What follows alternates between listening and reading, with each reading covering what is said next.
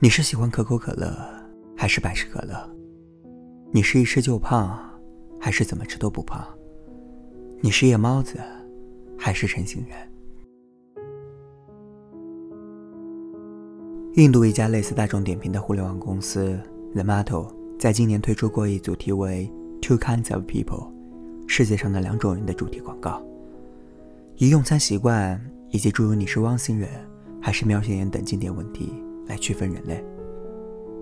其实很多人都有通过简单的 A、B 选择题来判断对方与自己是否有共同语言的习惯吧。而我看到他们的平面广告的时候，忽然想到了你，那个只在日落时分出没于我心间的你。如果世界上真的只存在两种人，那么我和你的联系。是在于我们俩在成千上万个选择题中选择了相同的选择的次数最高，还是这个世界上存在着某一道选择题，只有我们两个人选择了同一个选项？作为总被认为是富有个性和态度的九零后一代，我们喜欢宣称自己讨厌被归类，然而，我们还是不得不被世界上一道又一道的选择区分出不同的性格、品性。生活习惯等等。人们常说，朋友的亲密程度取决于兴趣爱好的重合程度。按这个标准来说，日落人呢，你应该就是那个和我重合程度最高的那个人。那么，为了找到你，我是不是应该准备一份很长很长的选择，上面写满了 A、B 选择题，来找到你呢？可是那一份问卷该有多长？才能够认出你呢。每个人都根据自己的不同的喜爱结成自己的朋友圈。比如，我喜欢和我一样爱听同一个乐队组合的歌的朋友 A，喜欢和我一样为某一电影情节大哭过一场的朋友 B，喜欢热爱旅游的朋友 C。但是我的朋友 A、B、C 也常常和我发生分歧。A 从来不读那些我爱不释手的书，B 的人生不像我热爱大冒险一样，往往追求安稳。C 吃饭从来不吃葱和香菜。我也知道，在这个世界上，没有人能够每道选择题的答案都与我相匹配。可是那些对我而言很重要的选择不一致，会在我就快要认定，对方就是我自己命中的日落人的时候。提示我前方路上出现了一个小黑叉，在那个很关键的问题上，A 选项与 B 选项之间有着一道明显的界限，两个人都逾越不了，也无法放弃自己的选择，便只能承认彼此的不合适。之后的人生就像是被不同的河道分流的江水，被接下来的人生抛向我们的更多选择题，影响离对方。越来越遥远的路途。不过有时候，我也常常只因为一个特征、一件小事，而突然喜欢上了一个人。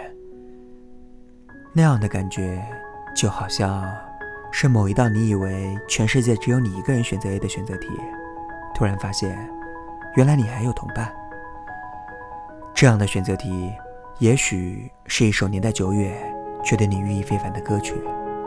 也许是被大多数人忽略的一句电影台词，也许是在公共洗漱间刷完牙或用水把在水龙头上可能留下的肥皂泡冲掉的一个小小的动作。虽然细微，却能让你感觉自己在七十亿的孤单中找到了一位珍惜的同类。如果是这样的人，亲爱的日落人，你能否告诉我，在未来某日，将我们俩归属于同一类的那一道选择题？会是什么呢？世界上七十亿人口都在找同一份永恒，这样的概率不免微乎其微。站在举棋不定的现在，遥想不确定的未来，因为还没有你的陪伴，我总觉得惶惶。或许世界上只有两种人：找到永恒的人，与大部分正在寻找永恒的人。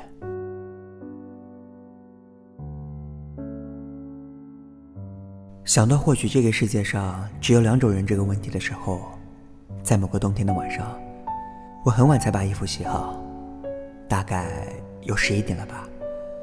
在阳台晒衣服的时候，听到了来自宿舍区篮球场一下一下坚定的运球声。夜晚很冷，但这样的冷空气，却让此刻远远传来的运球声音显得更加有力量。那个打球的会是谁呢？此刻和我一样静静听着运球声音的，还有谁呢？那一刻，世界上只有两种人：声音和耳朵。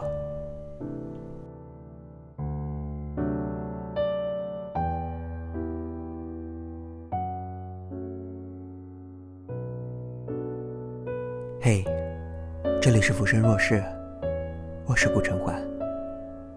我有酒，你有故事吗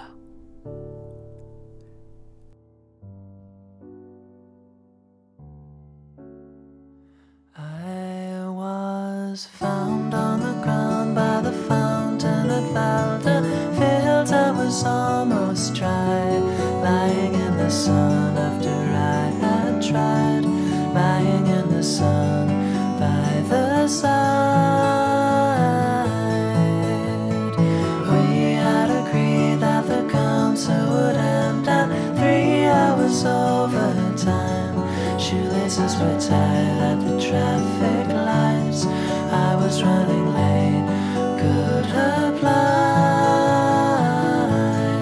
for another one, I guess. After.